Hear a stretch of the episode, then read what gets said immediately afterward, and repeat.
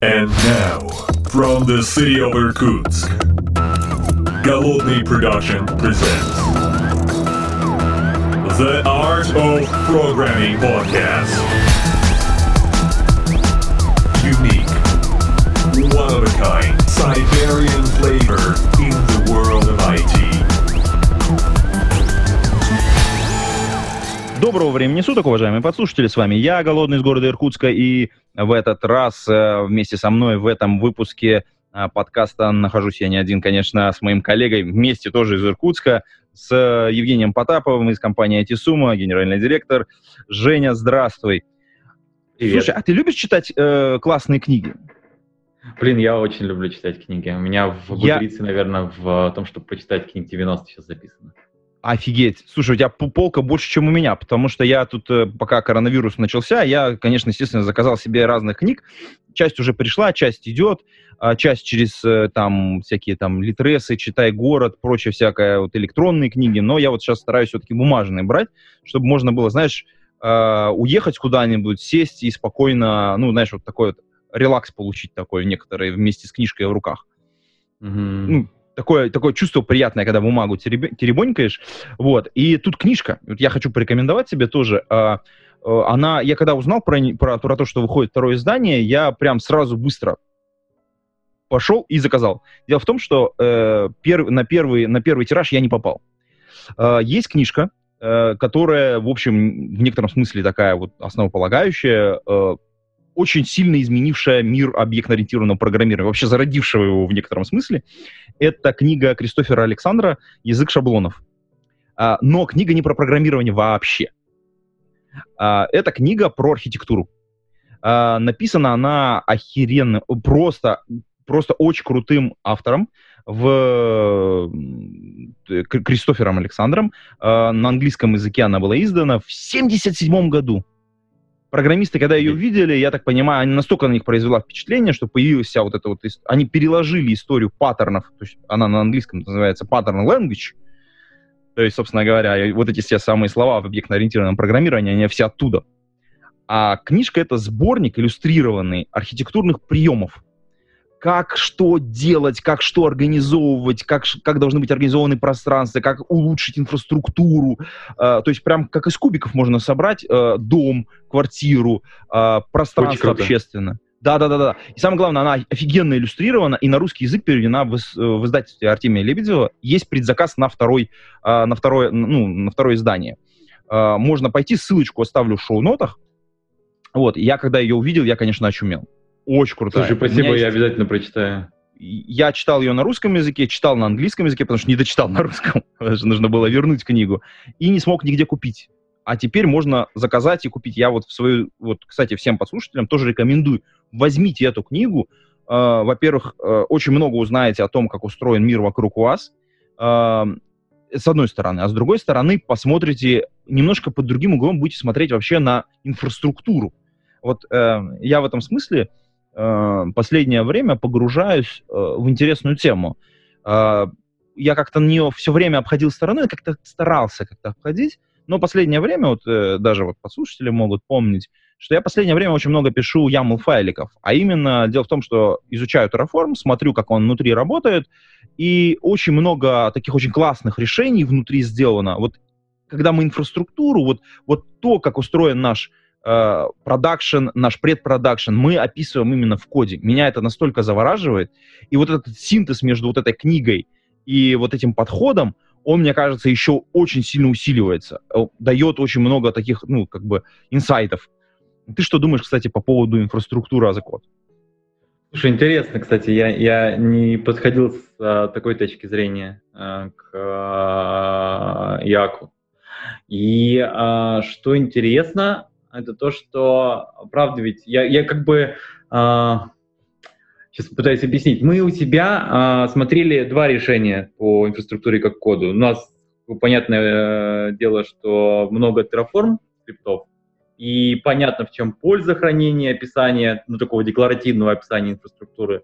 Понятно, в а, чем фундаментальное в этом а, смысл. Ну, ты хранишь это где-то в репозитории, смотришь на все изменения, ты можешь это повторить. Но есть, конечно, там какие-то свои э, сиюминутные минусы, когда ты хочешь что-то очень быстро накидать новое, и понятно, что тебе это новое накидать, наверное, проще все-таки в консольке.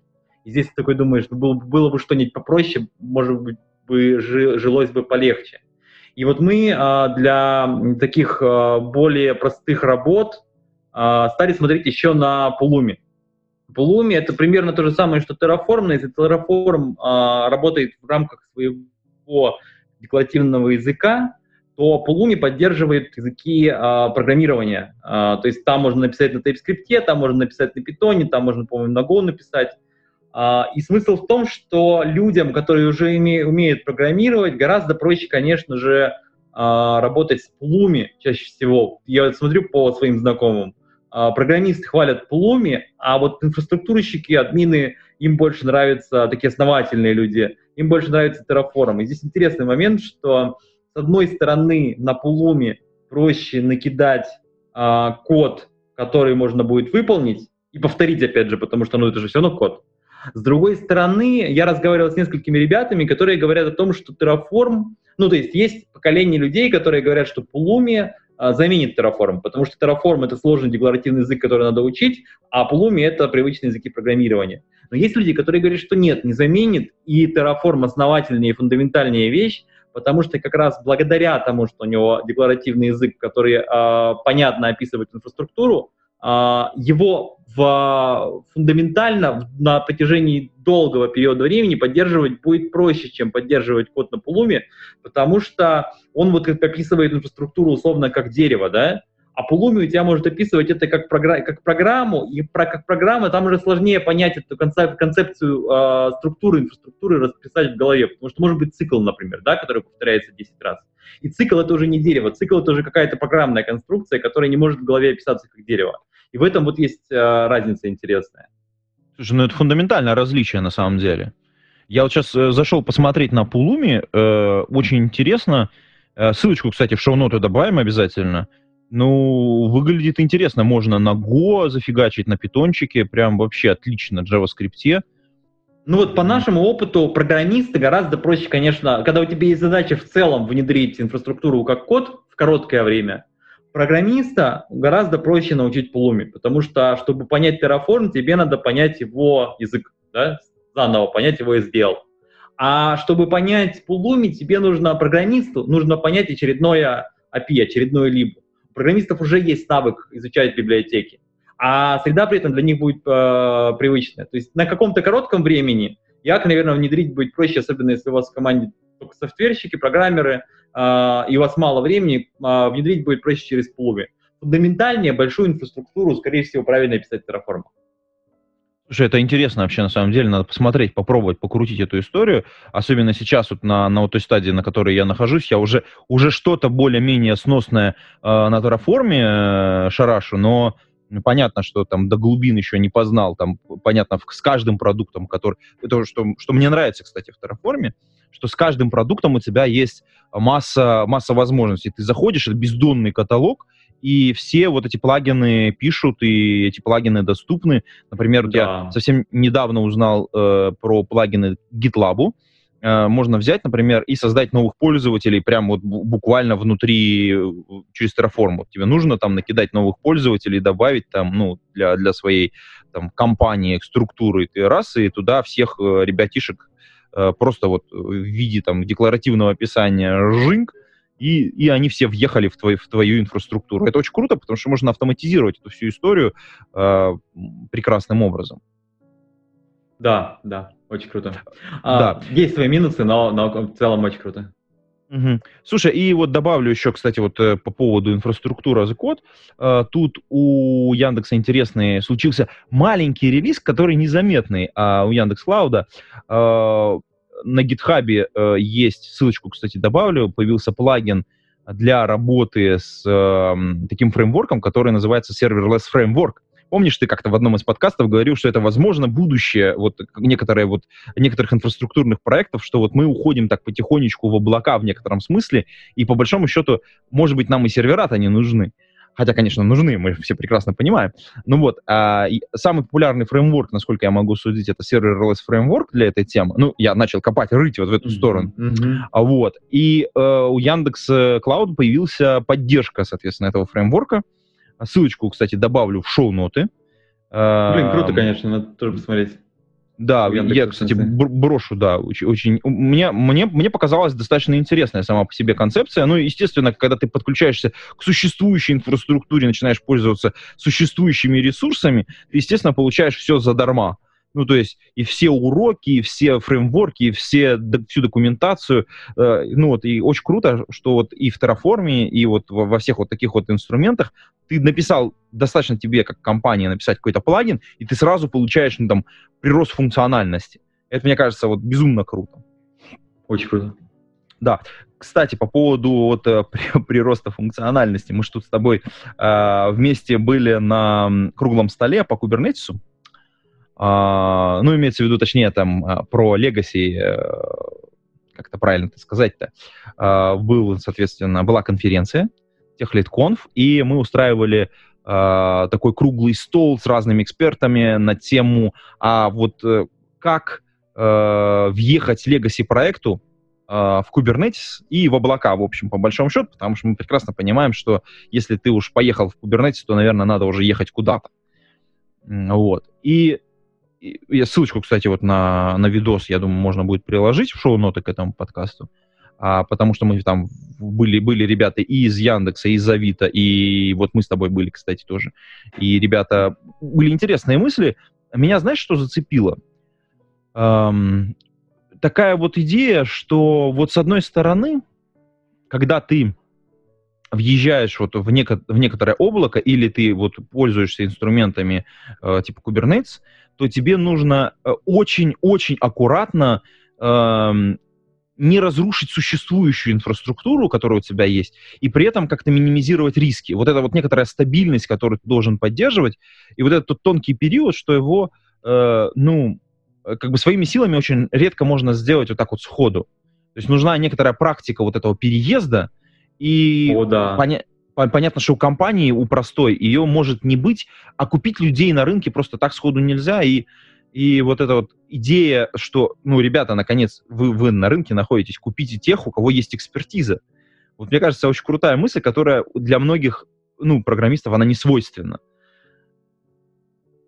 Слушай, да, интересно. Я никогда не думал, что это э, экстраполируется и на делегирование такое внешнее принципе, сложно учиться делегировать. Это же вопрос того, что, ну, кому-то довериться, что этот человек что-то сделает, да? Я как менеджер еще дол- долго через это проходил. А, сложно делегировать, потому что кажется, что ты сам это можешь сделать. А, в принципе, я вот буквально недавно себе там поставил как раз цель на 2020 год учиться больше делегировать вещей, которые казалось бы даже, что я вроде сам могу сделать, для того, чтобы как раз пытаться как-то распараллелить, как в клауде, а, процессы. А, насчет того, насколько может быть а, переносима компетенция перевода в Kubernetes вовне. Ну, она, она переносима, потому что существуем мы, существует еще несколько компаний, которые этим занимаются. А, здесь, конечно, главный вопрос, наверное, заключается в том, чтобы существовало какое-то э, синергия, единое понимание, зачем это происходит.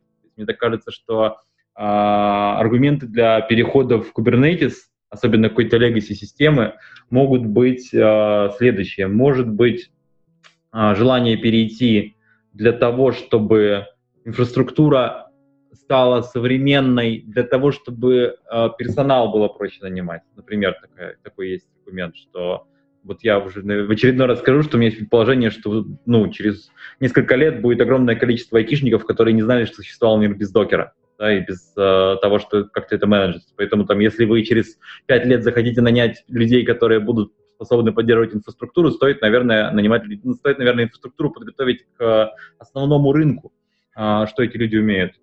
Может быть желание, э, вот я сейчас ходил на как раз, э, как ходил, а, онлайн присутствовал на конференции DevOps Enterprise Summit в Лондоне, и там супер обсуждение про вот это все перевод Legacy. То есть там был офигенный доклад, на котором я был, докладчик рассказывал про то, как он переводил 3 э, миллиона строк на Каболе на то, чтобы обеспечить CI-CD для, ну, увеличить частоту деплоев, увеличить э, частоту релизов, увеличить э, надежность, снизить количество ошибки, все вот эти девопсовые темы.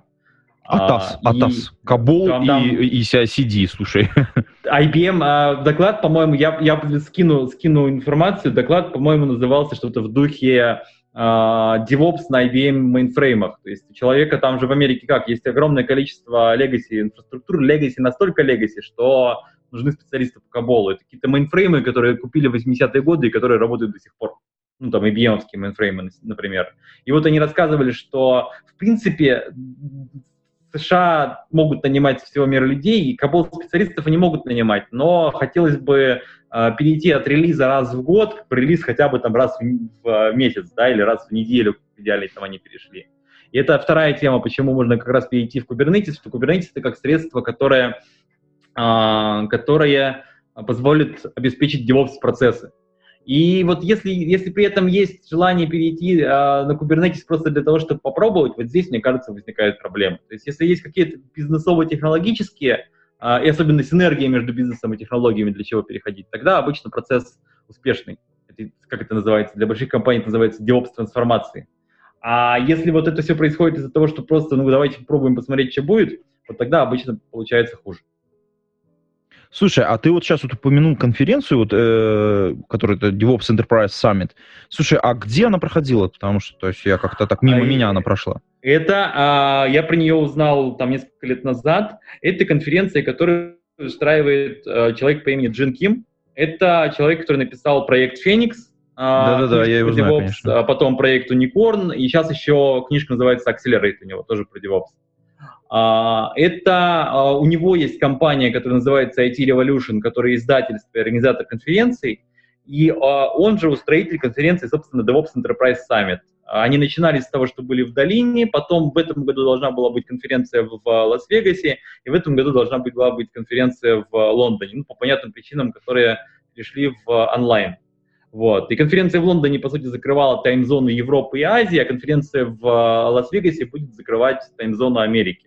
И это как раз такая большая э, трехдневная конференция, в которой, ну, для маленьких компаний, наверное, все эти э, agile практики, DevOps практики, они абсолютно уже привычны. Для компаний, которые сейчас стартуют, они, скорее всего, само собой разумеющиеся.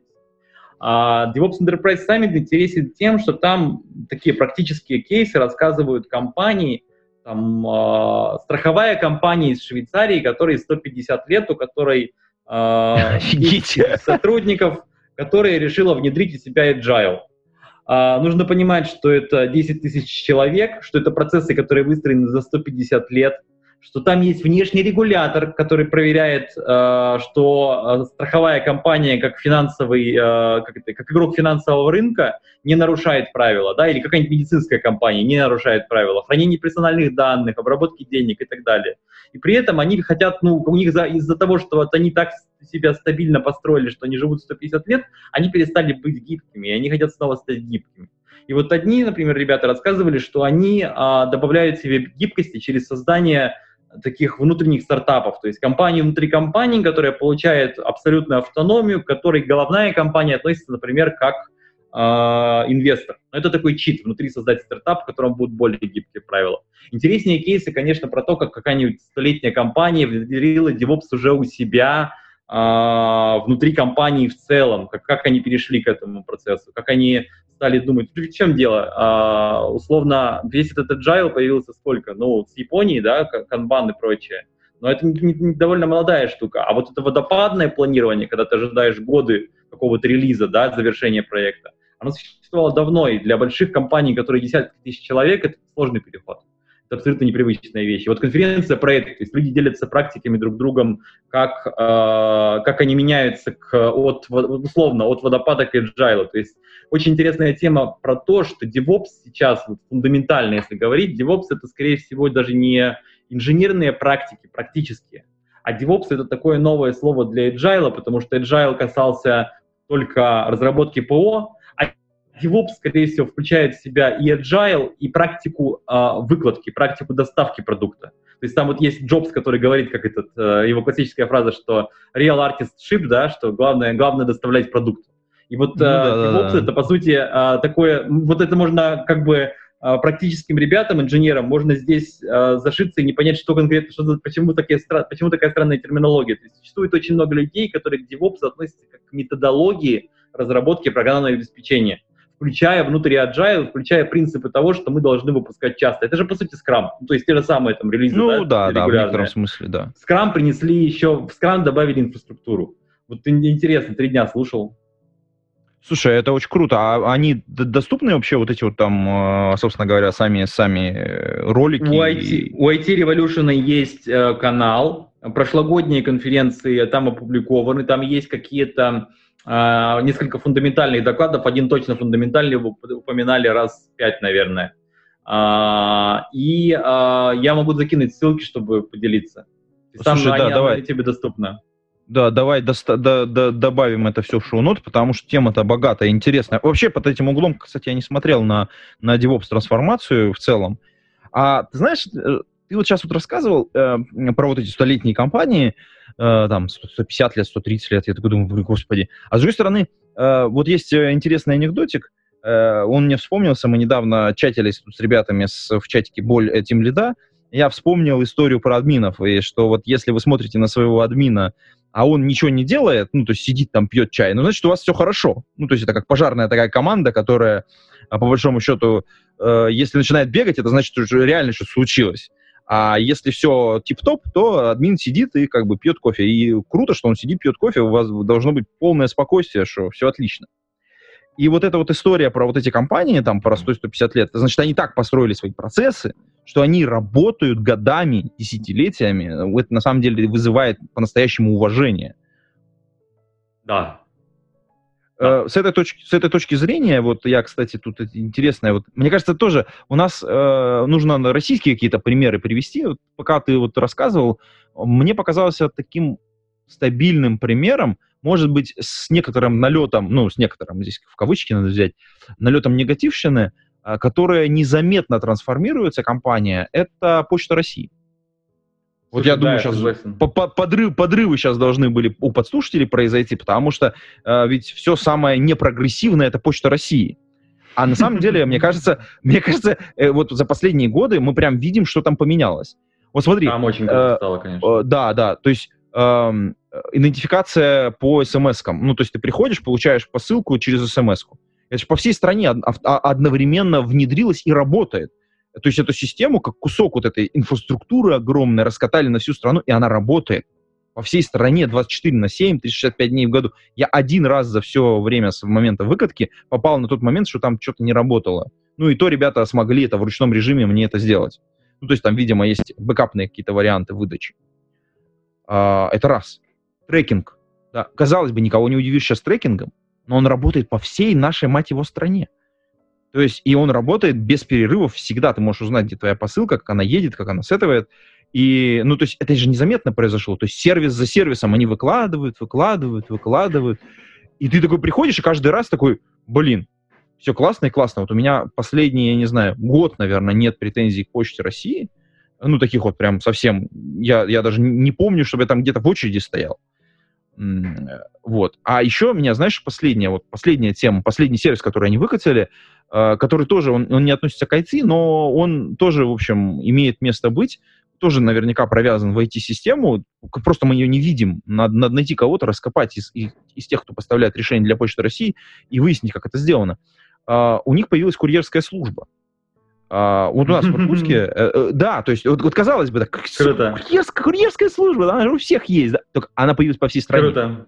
Да. То есть, то есть ты, ты понимаешь, ты щелк, и она появилась. Это, ну, Слушай, понятно, там чтобы есть... понять, проб... насколько это круто, короче, мне кажется, извини, что перебил. Да, а, да. Просто история. Два года назад а, я ждал, а, я в Америке же был, я ждал, пока на машину придут номера.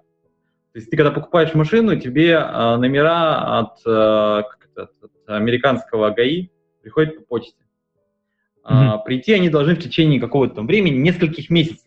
Это к вопросу, опять же, про эффективность государственных систем. А, и хорошо, хороший пример, надо запомнить. проходит месяца три, и а, номеров до сих пор нету. А спрашивать про статус можно только у дилера. Я спрашиваю у дилера, которого, которого покупал значит, машину, спрашиваю, какой а, статус с номерами. Они говорят, а что, у вас прошло уже 6 месяцев? Я говорю, нет, не прошло 6 месяцев. Они говорят, ну все нормально, ждите. А если, говорит, за 6 месяцев не придет, значит, ваши номера потерялись на почте. Тогда мы попросим их снова прислать. Вы не беспокойтесь. А, и причем, когда я спросил знакомых, объяснили, что ну, это, система, ну, на, это же типа американская почта, все нормально, здесь теряется типа очень много посылок. Я такой, в смысле, вы что, ребят, как бы... И вот сейчас буквально мне товарищ отправил, э, значит, э, международной почтой, которая в России превратилась в обычную почту России из Америки посылку, а я сдал на Google Cloud Certified архитектора, э, и там... Поздравляю. Значит, моим, ну, спасибо моему другу в Америке должно было как раз там из одного штата в другой прийти рюкзак подарочный, что сертифицирован. И он потерялся он не пришел, он потерялся именно на почте. То есть там был трекинг, который просто где-то остановился и больше не обновлялся. Атас. Ну, вот я понимаю, что у нас огромное количество негативной всякой истории вокруг э, Почты России, но не заметить, что они меняются, как э, на самом деле вот IT-трансформация внутри идет безумная, которая очень сильно улучшает все процессы. Потому что через это еще и рефакторинг всех бизнес-процессов внутри происходит, конечно же. А это большая тема, на мой взгляд, потому что то есть ты и все процессы, и все точки контакта, и все пользовательские истории, ты все их перерабатываешь, все создаешь инструменты, которые это автоматизируют, описываешь, и вот мне интересно было бы, знаешь, на самом деле, на что посмотреть? На систему работы с инцидентами. Очень Мне кажется, потому что вот смотри, вот э, любая крупная компания имеет ну, знаешь, э, систему, ну, знаешь, таких постмортумов, да, то есть э, систему э, описания инцидентов. А как это в почте устроено? Вот тут представь, у тебя огромная mm-hmm. инфраструктура, просто ну, должна быть какая-то система, которая это все описывает. Потому что, ну, ты же не вручную это будешь все хранить. Там же не поискать, не посмотреть, не какое-то расследование провести. Вот там огромное количество данных. Это большая должна быть информационная система. Кто ее делает? Мы не знаем этих людей вообще. То есть Интересно. Как это все устроено? Вот, вот, вот если кто, кстати, кто-то, если вдруг из э, подслушателей, кто имеет отношение к, эти, к этим историям, э, связанным с Почтой России, нас слушает, ребят, вы, вы приходите, вы не стесняйтесь, можете в приват прийти, если нельзя про это рассказывать, а если можно, то давайте мы устроим подкаст, потому что реально интересно, как это все сделано внутри, э, потому что это та самая инфраструктура, вот мы начали, Слушай, кстати, в целом все это, госуслуги, почта, очень круто изменилось. Нигде, я, я много где в мире был, и это довольно уникальная штука. Ну, то есть нигде в мире а, настолько эффективных госуслуг и настолько эффективной почты, как она на текущий момент эффективная, такого нет, это круто. Ну да, я, кстати, вот в ближайшее время планирую пообщаться с э, госуслугами в части замены своих прав ты, ты, ты знаешь, да, ну, когда там 10, 10 лет, по-моему, проходит, потом 20 да, да, лет, да. Нужно, нужно прийти и там, значит, соответственно, а, пройти медобследование, а сейчас э, в связи с коронавирусными историями там, значит, соответственно, э, естественно, все записи, они через госуслуги, в общем, я в ближайшее время окунусь в госуслуги буду докладывать с мест, как это происходит. Если окажется долго, помни о том, что до коронавируса в Калифорнии ожидание водительских прав записаться просто на них. А, было 5-6 месяцев. Могли тоже случайно забыть. 5-6 месяцев, офигеть. А, да, это такая, в общем... Слушайте, ну вот на этой такой, такой сравнительной нотке, да, России и не России, мы, наверное, выпуск этого подкаста будем заканчивать. Все ссылочки оставим в шоу-нотах, а на этом будем с вами прощаться, уважаемые подслушатели. А пейте кофе, пишите Java. До скорой встречи. Пока-пока. Пока. Выпуск этого подкаста выходит при поддержке патронов Александр Кирюшин, Алекс Маликов, Федор Русак, Игорь Кополь, Лео Капанин, Михаил Гайдамака, Ника Бурова, Василий Галкин, Павел Дробушевич, Павел Ситников, Сергей Киселев, Сергей Винярский, Сергей Жук. Спасибо вам большое, уважаемые патроны. А вы, уважаемые послушатели, можете стать э, патронами. Приходите на patreon.com голодный и поддержите выпуск этого и других подкастов.